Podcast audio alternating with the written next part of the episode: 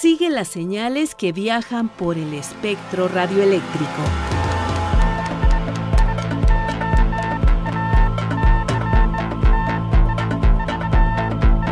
Sintonía libre. Sintonía libre. Un ancho mundo de frecuencias.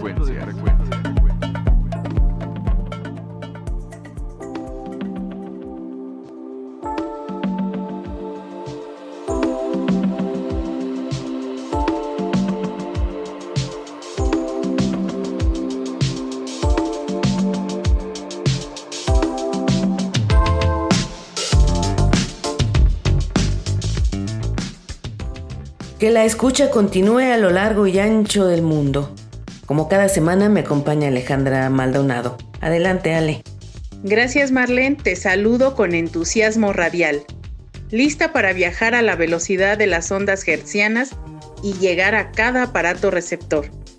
En esta ocasión deseamos enviar un saludo muy especial a los ingenieros de la planta transmisora que hacen posible que lleguemos hasta sus oídos.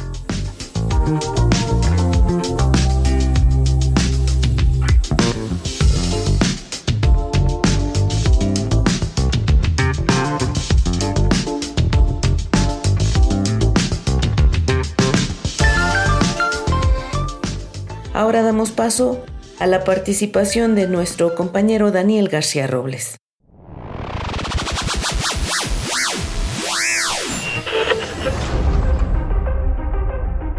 Alan Downer Blomlane fue un ingeniero electrónico inglés notable por sus muchas invenciones en telecomunicaciones, grabación de sonido, sonido estereofónico, televisión y radar.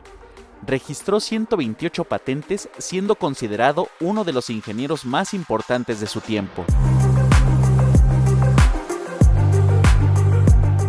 En 1931 inventó lo que se llamó sonido binaural, ahora conocido como sonido estereofónico. La idea para la creación de este sonido surgió cuando estaba con su esposa en el cine y se dio cuenta de que los sistemas de reproducción de sonido de las primeras películas sonoras tenían un solo juego de altavoces, de forma que el actor podía estar de un lado de la pantalla, pero la voz podía venir del otro, y le dijo a su esposa que se le había ocurrido un procedimiento para que el sonido siguiera al actor. Sus primeras notas sobre el tema están fechadas en septiembre de 1931 y su patente tenía el título Mejoras en relación con los sistemas de transmisión de sonido, grabación de sonido y reproducción de sonido. Los experimentos de Blomlane comenzaron a principios de 1933 y los primeros discos estéreos se grabaron más adelante en ese mismo año. Gran parte del trabajo de desarrollo de este sistema para uso cinematográfico se completó en 1935.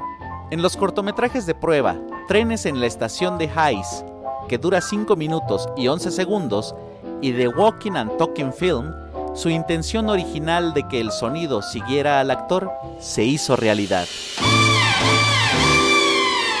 A finales de la década de 1950, un mexicano, ingeniero electrónico y músico innovador, Juan García Esquivel, se encargaría de perfeccionar el sistema experimentando con su orquesta y dos estudios de grabación a una cuadra de distancia uno del otro para obtener la separación completa de canales.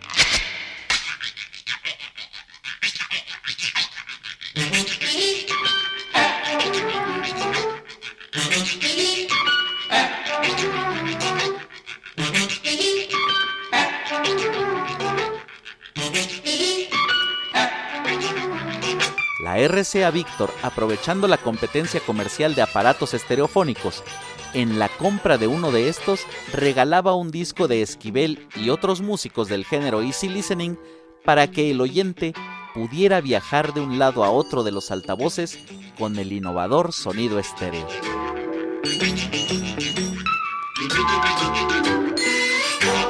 Yo soy Daniel y te invito a que continúes con nosotros. Esto es Sintonía Libre, un ancho mundo de frecuencias. Sintonía libre.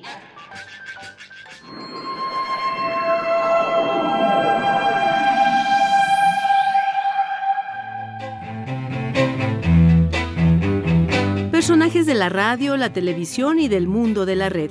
Anécdotas y curiosidades. La entrevista.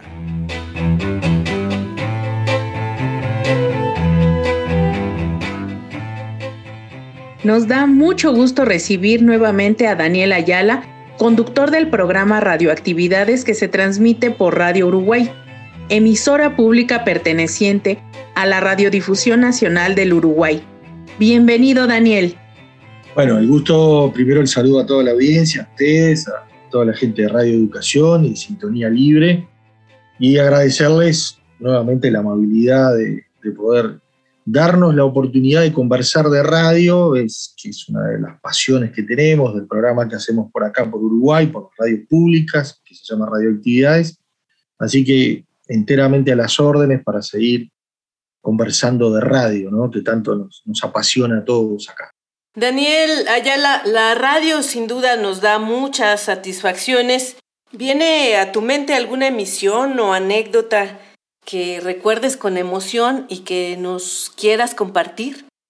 No, hay una que me retrotrae a la, a la niñez. En los años difíciles de la dictadura, acá en Uruguay, allá por los 70, era poder enterarnos escuchando emisoras de radio siendo muy chiquito, tenía que treparme a una especie de madera que había de, de silla más chiquitita con mis padres escuchar esa radio que no podía sentirse muy fuerte porque estaba prohibido escuchar esas emisoras. Pero también hay, hay varias. Por ejemplo, la guerra de Malvinas. El 2 de abril se cumplen 40 años de la guerra de Malvinas. Y nosotros recuerdo que vivíamos permanentemente en contacto con esa absurda y triste guerra, como son todas, pero a través de lo que era escuchar Radio Malvinas Argentinas, las emisoras argentinas cercanas, lo que era el rol de la BBC de Londres, el rol de, emisoras que surgieron como Atlántico del Sur, otras emisoras que surgieron en el dial, y esa como batalla radial que se daba viviéndola directamente, escuchándola. Pero cuando uno mira, o escucha, mejor dicho, hacia atrás, cuando tuvimos también que que meternos en los sonidos de la Segunda Guerra Mundial también era apasionante, ya no viviéndolo directamente, pero sí a través de los registros sonoros. También la emoción de, escuchar relatos de fútbol y gritos de gol que acá quedaron en lo mejor de la historia, como el Maracanazo de 1950. Uno sigue escuchando esos gritos de gol y lo siguen emocionando. Y en la búsqueda de registros, en el rescate de esa memoria, yo quiero quedarme también algo futbolero, como le decimos nosotros, y es lo que pasó en 1930, este año que hay mundial, 1930 el primer mundial que se disputó en Uruguay, inaugurándose el Estadio Centenario acá en Montevideo, y nosotros fuimos descubriendo, eso no era una historia muy conocida, pero que a mí me emocionó mucho, de la cual naturalmente no hay registro de ese año, pero sí fue la radio pública, donde estamos hoy nosotros, que era el SODRE 66, la radio oficial, que transmitió ese mundial. Y, se transformó, naturalmente porque el mundial se jugó en Uruguay, en la primera radio en transmitir un mundial. Y eso para nosotros fue muy importante y descubrir esa rica historia de cómo se hizo, en donde convivían un gerente general de una de, de las compañías que vendían receptores, que ya tenía más años, con un gurí de 17, 18 años, que fueron los primeros relatores de esos partidos, ubicándonos en el año 1930, y todas esas emociones que despertaron, sabiendo que además eran las propias radios nuestras. Y bueno, podría seguir enumerando varios ejemplos en la memoria, ¿no? En varias instancias la radio ha estado presente siempre. Y bueno, y en la vida personal, tener como primer regalo más lindo un receptor National Panasonic chiquitito, portátil, naturalmente a pilas, que uno lo recuerda como uno de los mejores regalos que recibía ya en mi niñez. Gracias, Daniel. En cuanto a las anécdotas, ¿tú recuerdas algún programa en especial que haya dejado una huella indeleble en radioactividades? Hay varios, pero cuando comenzamos a entrevistar a quienes fueron los que hicieron la radio en el Uruguay, uno realmente, y acá puedo nombrar a gente que quizás evidentemente muchos de los que están escuchando no conocen, pero Raúl Barbero, Walter Alfaro, eh, gente que, que fueron eh, pioneros de la radio. Entonces, volver a escuchar esos sonidos vinculados a las historias que nos contaban, eso emociona, pero también cuando comenzamos a reconstruir la historia de nuestro país a través del sonido. El Uruguay tiene una tradición democrática muy, fuerte y, el sistema político siempre estuvo muy presente en la radio. Y el descubrir que José Valle Ordóñez, que fue presidente del Uruguay en el siglo pasado, a principios del siglo, fue quien en la primera emisión, hace 100 años, da un discurso en donde allí marca que la radio era un invento que iba a revolucionar el vínculo entre los humanos, y así fue. Y desde ahí seguir todas las campañas electorales, los distintos dirigentes políticos, presidentes, esa institucionalidad democrática reflejada en la radio, eso nosotros nos marcó porque empezamos a conseguir una cantidad de grabaciones, de, de jingles que, que, por los 40, por los 50 estuvieron en el dial y bueno, para nosotros fue muy emotivo. Y después hay un género que en Uruguay está extinguido y que hablar con los protagonistas del género de radioteatro y poder recuperar algunas piezas y de volver a escuchar algunos episodios de esos radioteatros fue muy, muy removedor. El radioteatro, como en toda América Latina, no dudo, por los años 50, por los 40 también, en Uruguay era toda radio en vivo y bueno, había radioteatro a toda hora y, hay anécdotas preciosas de uno de los episodios más reconocidos o escuchados de una de las emisoras de, de Montevideo. Su actriz, su protagonista era Isolina Núñez, y hay una anécdota que marca a la hora en la cual ese radioteatro salía al aire, uno recorría, sobre todo hablando en primavera o en verano, eh, con las ventanas abiertas, las casas escuchando la radio y uno podía ir caminando perfectamente por la vereda y, seguir escuchando el episodio, seguir escuchando el radioteatro sin tener la radio, simplemente yendo de casa en casa a través de la vereda o de la calle, era el sonido ambiente, era la radio la que marcaba el barrio, esa vivencia única del impacto que tenía la radio. También quizás vuelva otra vez al fútbol, pero un domingo de tarde con el fútbol y, las transmisiones de fútbol como, como a mí me gusta decir, que es la banda sonora del domingo en la tarde, en donde varias radios, en este país nosotros tenemos yo creo que récord de emisoras de radio, porque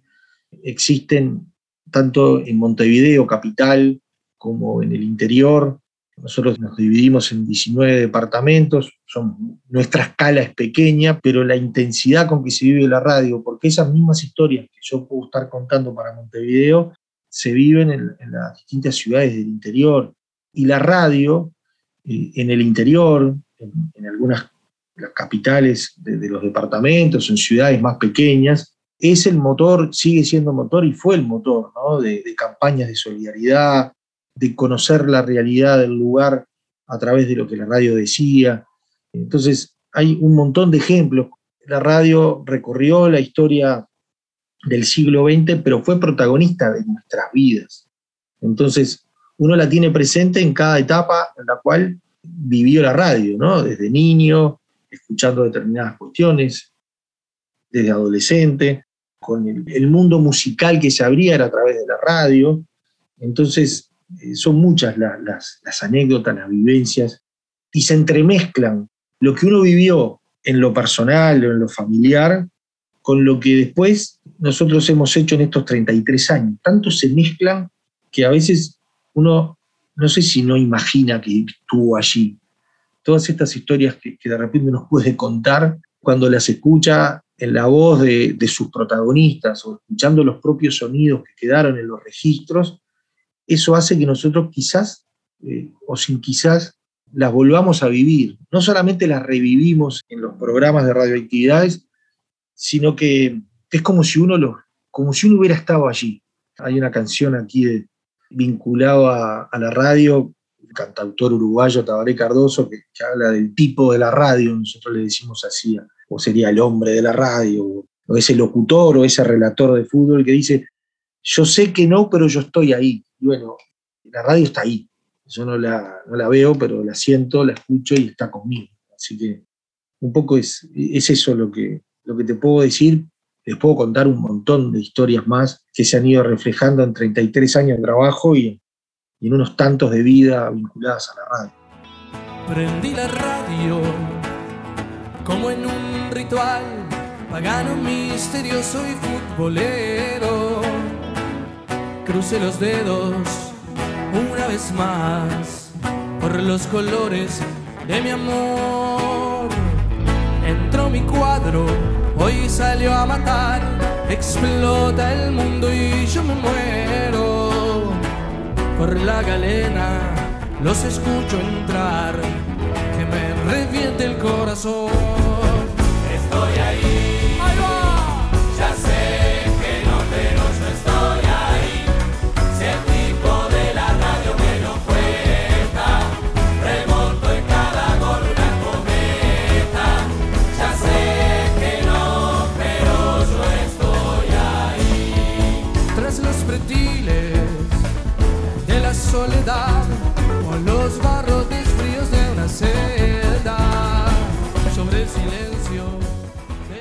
Daniel Ayala, como conductor, escucha y apasionado de este medio de comunicación, ¿cuál es tu percepción acerca de las emisoras de onda corta frente a los nuevos recursos tecnológicos? Bueno, lamentablemente por este lado del mundo, y particularmente en Uruguay, se ha dejado de usar la onda corta. Reconocemos y conocemos que en el mundo hoy hay, por diversas razones geográficas o, también económicas, la radio en onda corta sigue jugando un rol fundamental. Y, más allá del hobby del diexismo, sino hay lugares en donde la información puede llegar solo a través de, de la onda corta. No es lo que nosotros quisiéramos que pasara, porque hay un romanticismo allí, hay un vínculo de afecto a la onda corta que uno lo sigue teniendo. Pero bueno, en definitiva, el avance tecnológico ha determinado que, que si bien uno puede desde la órbita del diexismo tener aplicaciones que a través de la computadora uno con programas determinados se le abre el dial entero y uno lo puede escuchar en diferido cuando quiera y detectar qué radios había en el dial en ese momento, lamentablemente como vehículo de difusión, la onda corta, acá en Uruguay prácticamente no, no hay actividad. Cosa que lo lamentamos porque en realidad hay gente que sigue escuchando y hay eh, lugares del mundo en el cual la onda corta sigue estando presente. Ahora, como escucha, también ha cambiado muchísimo lo que uno podía escuchar en aquellos años a lo que puede escuchar hoy. Después, también el diexismo uno lo vive o lo puede vivir a través de la onda media, que sigue teniendo magia y mucho color en determinados horarios del día, pero, pero también la, on- la onda media permite en la noche poder abrirse a algunas sorpresas y escuchar emisoras de países lejanos. Y eso, en lo personal, eh, las oportunidades que tengo, lo hago, ¿no? Y, me reconforta poder estar allí. Daniel Ayala, ¿cómo ayudan las plataformas digitales a la difusión de los contenidos que ustedes manejan? Y bueno, mucho, ¿no? Por eso yo hablaba de que la radio es esa cuestión de transmitir la voz a la distancia. O sea, yo estoy escuchando a alguien que marca la magia de esa voz humana. No importa si se hace a través de las ondas hertzianas o eso se puede hacer a través de todas las plataformas digitales y de las redes sociales. Y yo creo que esa magia no la pierde porque yo me sigo imaginando a quien está hablando o me sigo poniendo en lugar lo que me está diciendo de una manera individual, como yo solo lo hago. Entonces, la radio sigue teniendo esa maravillosa apertura a la multiplicidad de colores que tiene la imaginación. Y antes la comparábamos con la televisión y decíamos, bueno, la radio tiene mucho más colores que la televisión, cuando irrumpió la televisión color hace unos tantos años. Y bueno, ahora e- esa gama de colores se sigue dando en donde sea, en el formato que sea. Para nosotros eh, hubo un cambio muy grande, ¿no? Porque desde pasar a, estar en, una o dos emisoras de onda media de Montevideo, después las emisoras públicas se expandieron por todo el país y salimos en una red de frecuencia modulada, pero sobre todas las cosas apareció el portal de los medios públicos, donde allí amplificamos y estamos presentes y naturalmente hay otro público o nos pueden escuchar a la hora que sea, en el momento que sea, eso también es una enorme ventaja que tienen las plataformas. Y también las redes sociales, que, en las cuales nosotros estamos presentes y que amplifican nuestro radio de acción. Por eso no podemos estar ajenos a, esa realidad. Y la radio no ha estado ajena. Entonces, está esa discusión, reitero, de que si es radio o no es radio. En lo personal, no tendrá la magia de las ondas hertzianas viajando a través del espacio, pero sigue siendo radio. Aprovechemos este instante, Daniel, para que nos compartas cómo podemos seguir el trabajo que ustedes hacen en radioactividades.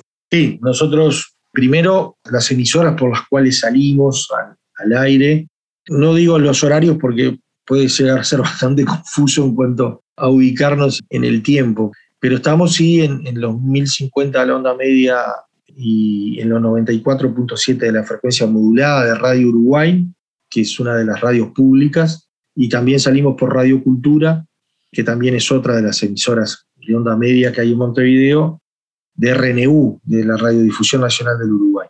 Nos pueden escuchar y nos pueden encontrar también en el portal de los medios públicos, allí conviven las distintas propuestas de la radio pública uruguaya y el canal de televisión, y también material propio del portal. Y después tenemos nuestras propias redes sociales en el programa, en Radioactividades. Estamos en Facebook, también estamos en Twitter.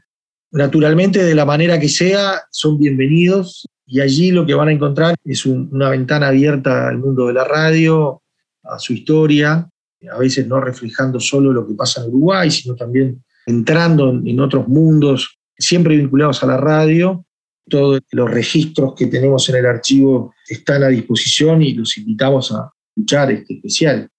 Pero este año, particularmente, reitero, para Radioactividades es muy importante porque siendo uno de los pocos, si no el único programa de esta temática en el Uruguay, este año se cumplen los 100 años de la radio en Uruguay, entonces ya empezamos en breve un ciclo que lo vamos a tener todo el año, que son 100 años, 100 historias, y donde se van allí a, suceder una serie de, segmentos de la historia radial uruguaya, de programas, de personajes, de momentos, eh, de emisoras, que, van a ir desfilando en, esos 100 años, 100 historias. Y así que este es un año muy especial para, para Radioactividades, además de haber cumplido en el mes de febrero sus 33 años. Pues muchas felicidades por sus 100 años y por los 33 también. ¿Con qué te despides de nuestros radioescuchas de Sintonía Libre, Daniel Ayala? Y bueno, con un enorme saludo y con el agradecimiento a Radio Educación, a, a todos ustedes que permitieron que desde un país chiquitito como Uruguay, bastante lejos, hoy los medios, Internet nos acercan eh, quizás mucho más a las realidades de cada país, pero a veces no tanto. Y entonces poder estar mano a mano a través de la radio, hermanando países, hermanando radio, en este caso las radios públicas, radioactividades con ustedes, particular para mí, para quienes hacemos el programa, radioactividades es un enorme orgullo, es un honor y, y realmente sabemos de la importancia que tiene esta emisora en México y de la importancia que tiene la radio como vehículo de cultura y así que orgulloso de haber estado aquí, esperemos que haya sido útil y, provechoso este diálogo, para nosotros fue muy importante y lo que vamos a hacer durante este año seguramente es poder también desde radioactividades y Uruguay poder conocer de cerca toda la realidad de, Sintonía Libre y, y, también de Radio Educación para compartir vuestro presente y, vuestras historias. Así que un gracias enorme desde Uruguay. Al contrario, Daniel, qué gusto que hayas compartido con nuestro auditorio todo esto. Pues seguimos aquí en Sintonía Libre. La onda de Vallebueno. Buenos días, buenas tardes, buenas noches, amigos oyentes de este programa Sintonía Libre, el espacio de exista de Radio Educación. Les saluda Luis Alejandro Vallebueno con una historia más desde Durango, Durango. Esta semana he querido preparar algo especial, ya que durante estos días se está conmemorando el 20 aniversario de la salida al aire del servicio de la Voz de América para los países árabes. En abril del 2002 inició sus transmisiones Radio Sagua, como decíamos, un servicio especial de la Voz de América, una emisora creada para promover contenidos hacia el mundo árabe, financiada por el gobierno de los Estados Unidos. Esto coincidía con la estrategia de acercamiento de los Estados Unidos hacia los países del mundo islámico después de los atentados del 11 de septiembre. Esta potente emisora quería establecer una penetración de medios de comunicación, tanto televisivos como satelitales, así como radiales.